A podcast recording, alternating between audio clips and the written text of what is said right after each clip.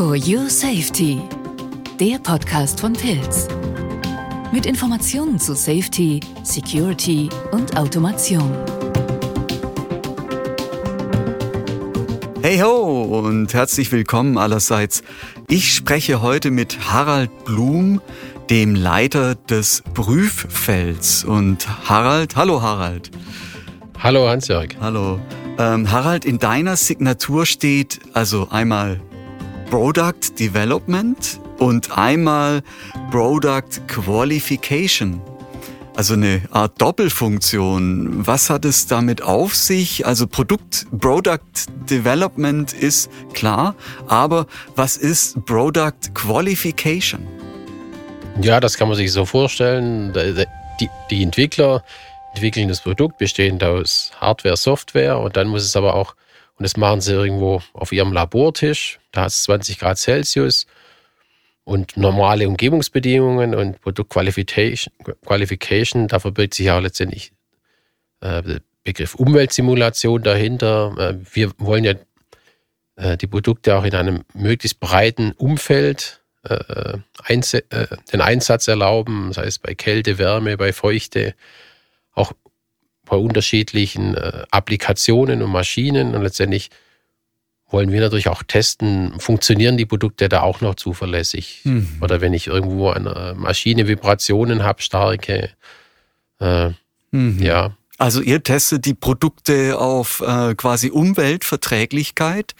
Muss man sich mal vorstellen, auch Produkte von uns werden in Windkraftanlagen eingesetzt, also offshore. Da gibt es Luftfeuchtigkeit, da vibriert's auch, also letztendlich Vibration, ja. Kälte.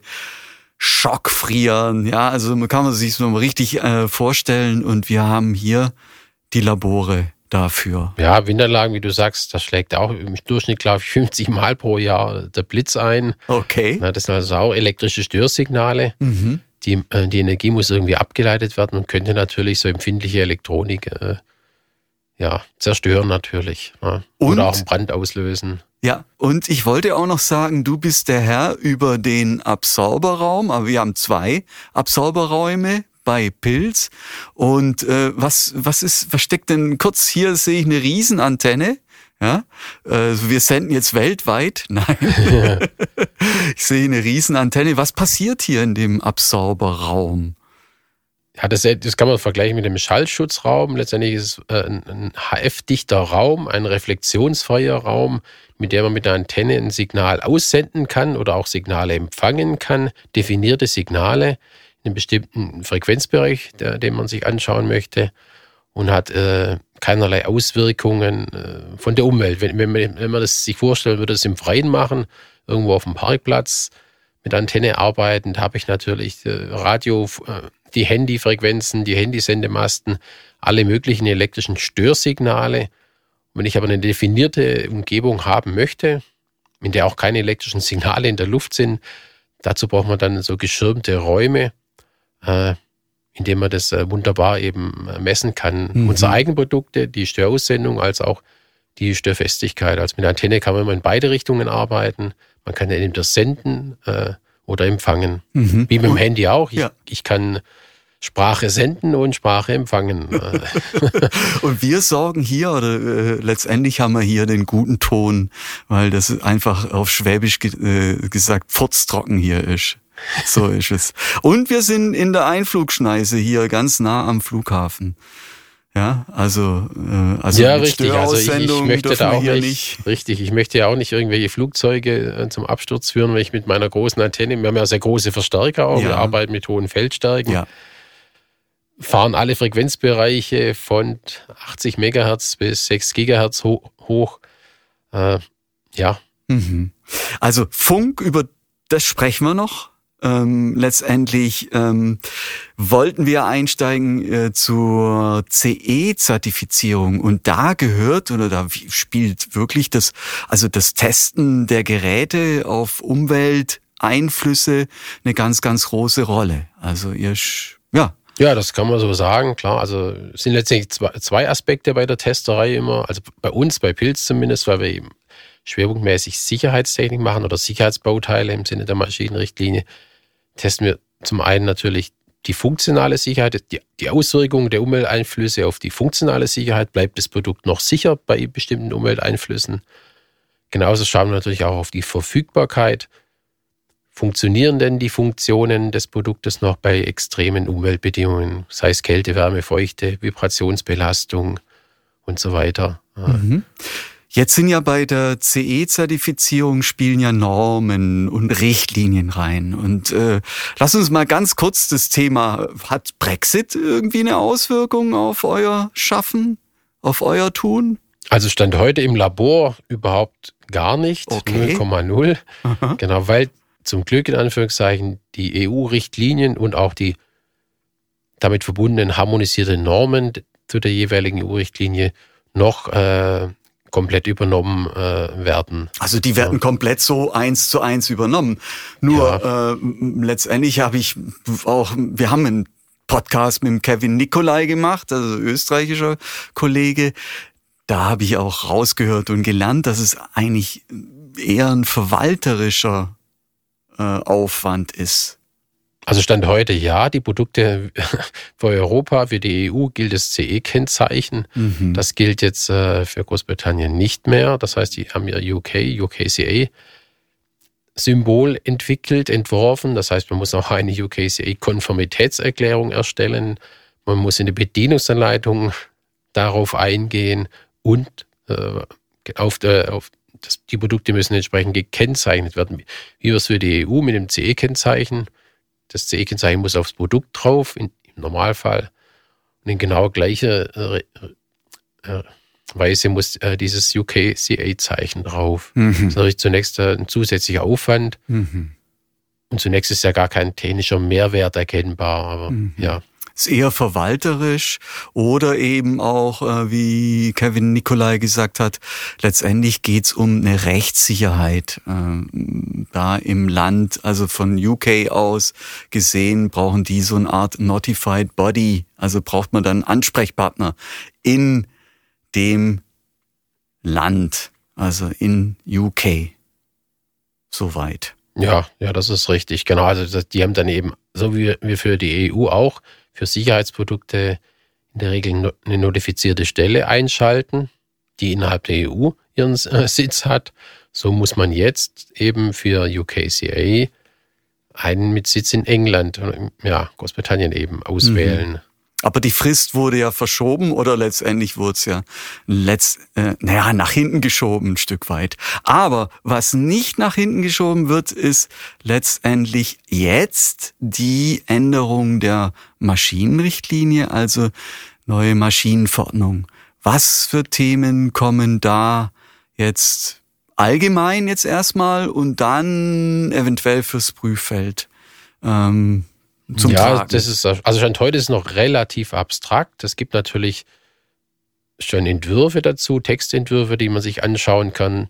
Dort steht dadurch auch die Motivation drin. Warum hat man die, will man die Maschinenrichtlinie überhaupt überarbeiten? Was ist denn da der Hintergrund? Mhm. Äh, also was ist der Anlass? Pädagogisch sehr wertvoll. Also wir motivieren erstmal, wir sagen erstmal, wir, wir führen erstmal die Gründe auf. Das finde ich ein guter Zug. Ja. Ja, also, das, also ein wichtiges Element ist natürlich auch die Security, mhm. na, dass äh, aufgrund verschiedener Ereignisse, auch in Deutschland natürlich, äh, äh, wo eben äh, die Produkte äh, mutwillig quasi gehackt werden oder wie auch immer, mhm. oder Angriffen ausgesetzt werden und dann mhm. Eben auch es zu Fehlern kommen kann. Dann, was haben wir noch? Also künstliche Intelligenz ist im Gespräch. Aber das kann natürlich auch gut sein, dass es in einem, nicht in die Maschinenrichtlinie direkt reinkommt, aber das ist letztendlich auch eine neue, ein neues Themengebiet, wo die, der Gesetzgeber, die Regierungen sich mit auseinandersetzen müssen und äh, mögliche Bedrohungen, die dadurch entstehen könnten, äh, ja, um mhm. den Herstellern da ein bisschen ja, auf die Finger zu schauen, mhm. sag ich mal. Ah gut, da spielt Machine Learning mit rein, ja, also Software äh, die Thematik. Und äh, gut, du hast jetzt von Security gesprochen, die testet ihr hier im Prüffeld nicht.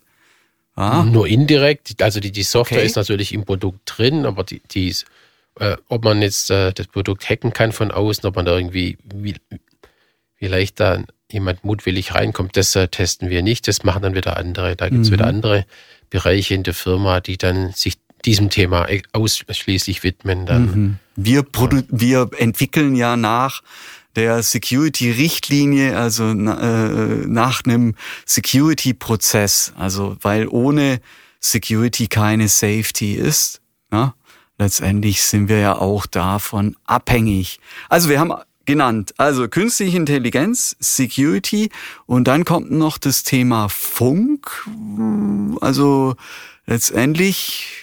Ja, es gibt, da, es gibt da für, für, Funk gibt es auch eine, eine, eine äh, eigene EU-Richtlinie, mhm. wo es auch natürlich um die Frequenznutzung geht. Wer darf welche Frequenz nutzen? Was sind die erlaubten Pegel? Ich darf natürlich auch nicht beliebig viel aussenden, mhm. äh, äh weil, weil die Strahlung kann natürlich auch gesundheitsschädlich sein. Also auch da gibt es natürlich Grenzwerte, Human Exposure sagt man da manchmal dazu. Äh, da tut sich natürlich auch viel, natürlich auch weil es neue Geräte gibt, auch mit, mit gerade im Automotive-Bereich merkt man das ja, diese Abstandssensoren, mit, mit, die 60, 70 Gigahertz-Bereich oder noch mehr äh, arbeiten. Mhm.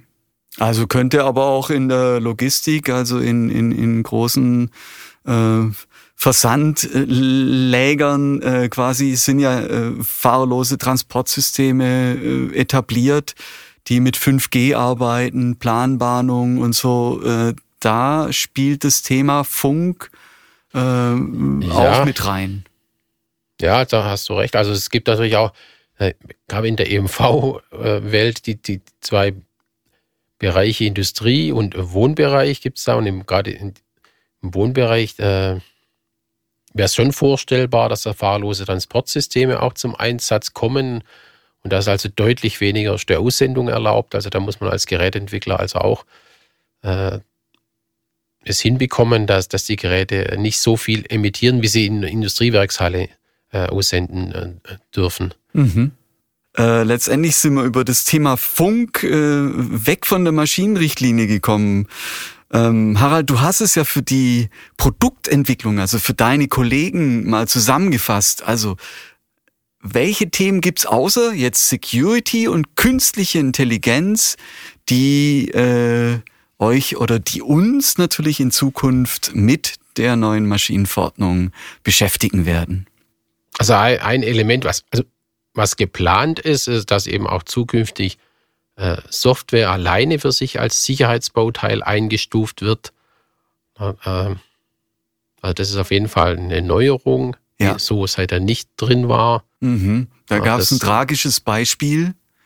Ja, ja, also das ist meine Vermutung, dass äh, die mhm. Flugzeugabstürze von Boeing da quasi mhm. auch als Anlass gedient haben, dass man hier vielleicht das Thema Software nochmal ein bisschen besonders hervorhebt oder besonders auch eine höhere Bedeutung bei ihm ist, mhm. auch was die Sicherheitsbeurteilung angeht. Mhm. Ganz klar. Ja. Also dann, Software spielt da eine ganz, ganz wichtige Rolle. Äh, auch Änderungen bei Software. Okay. Muss also, es dokumentiert werden? Auf jeden Fall. Ja, ja, auf jeden Fall. Und dann natürlich auch getestet werden okay. und natürlich auch gucken, okay, was für Funktionen hat die Software? Ist diese Software sicherheitsrelevant? Und wenn ja, passt es zur Architektur mhm. und so weiter? Also das äh, Gut, Software. Macht schon Sinn. Digitalisierung, in Sachen Digitalisierung? Ja, also was, was die Maschinenrichtlinien-Schreiber natürlich auch so im Fokus haben, ist natürlich das Thema Nachhaltigkeit, Umweltschutz, dass man dadurch auch versucht, dem etwas äh, da, das zu berücksichtigen und das, was natürlich auch, äh, dass man eben anfängt, also Stand heute ist es noch immer mehr oder weniger verbindlich vorgeschrieben, äh, die Bedienungsanleitung äh, in schriftlicher Form den Produkten beizulegen, den Maschinen beizulegen, auch in den jeweiligen Ländersprachen. Und da möchte man natürlich auch der Digitalisierung äh, gerecht werden. Und ja, weil viele Kunden werfen diese Anleitungen einfach weg. Also gerade sehen Kunden, die regelmäßig die Produkte kaufen, ja, die wollen, das ist ja Verpackungsmüll letztendlich auch. Ne? Mhm. Man möchte umweltfreundliche Verpackungen haben und natürlich auch, ja. Mhm. Wir liefern eine CD dazu. Genau, das würde dann alles entfallen, keine CD okay, mehr. Also auch nicht mehr. Okay. Das also früher war es Papier, dann hat man die CD, das war schon eine, ja, vielleicht äh, etwas umweltfreundlicher wie ein dickes Buch, sage ich mal. Und der nächste Schritt ist wirklich eine komplette Digitalisierung, ähm, dass der Kunde äh, quasi in digitaler Form die Bedienungsanleitung bekommt ist es natürlich ganz klar, bei Sicherheitsprodukten muss es natürlich auch sichergestellt sein, dass er die richtige Anleitung zum richtigen Produkt bekommt. Mhm. Also das ist eigentlich auch nochmal eine Herausforderung. Produkte werden ja auch mal versioniert und überarbeitet. Also das ist dann auch nochmal ein spezieller Punkt. Da muss ich vielleicht auch ältere Bedienungsanleitungen den Kunden noch zum Download bereitstellen. Mhm. Ja, also so. Zertifikate, die ganze Dokumentation, die ganze, die Bedienungsanleitung auch in der entsprechenden Sprache muss äh, zur Verfügung gestellt sein. Ja, also das sind wichtige Dinge. Also nochmal, zählen wir nochmal auf. Also künstliche Intelligenz, Security, dann haben wir Digitalisierung, dann Software. Ähm, ja, das, also ich muss sagen, ich habe die Präsentation vor einem Jahr gemacht, glaube ich. Okay, ja, du bist ja deiner Zeit voraus. ganz, ganz wichtig. Und das ist ja auch das große Signal nach draußen. Hallo, die Maschinenverordnung kommt. Wir müssen vorbereitet sein. Äh, letztendlich können wir da auch, äh, wie können wir denn als Pilz unterstützen? Die Anwender. Ja, also in, in der Regel versuchen wir ja heute schon das Thema Security bei der Produktentwicklung äh, zu berücksichtigen. Deswegen sind wir da, würde ich mal sagen, sehr, sehr aktiv in dem Thema. Ähm, und das so, dass wir quasi die geplanten Änderungen, die auch nachvollziehbar sind, wo wir auch wirklich davon ausgehen, die werden wahrscheinlich so kommen. Also wie gesagt, das ist noch nicht, alle, noch nicht alles hundertprozentig spruchreif. Wie soll man die, die Sache, wird es dann verbindlich oder ist es nur eine Empfehlung? Es wird ja immer oft auch auf die Herstell-, Produktherstellkosten geschaut. Mhm mich, und das hat mich im Vorgespräch so imponiert, du hast es super gut erklärt, wenn die Maschinenverordnung jetzt in Kraft tritt, was passiert dann? Dann werden da draus irgendwann mal harmonisierte Normen. Wie geht es? Mal ganz kurz diesen Prozess nochmal. Naja, also für, in den EU-Richtlinien, das ist ja im Prinzip, äh, da, da wird ja gar nicht produktspezifisch auf irgendwas eingegangen. Das Einzige, was sie gemeinsam haben, also bei der Maschinenrichtlinie geht es in der Regel natürlich um Maschinen, aber welche, es gibt da so dermaßen unterschiedliche Maschinen. Kann, eine ist eine Bohrmaschine, das andere ist irgendeine große Werkzeugmaschine mhm. oder eine Papier, eine Maschine, die Zeitungen druckt. Es gibt so unterschiedlichste Arten. Ja, es gibt, glaube ich, über 900 harmonisierte Normen in der Maschinenrichtlinie. Okay.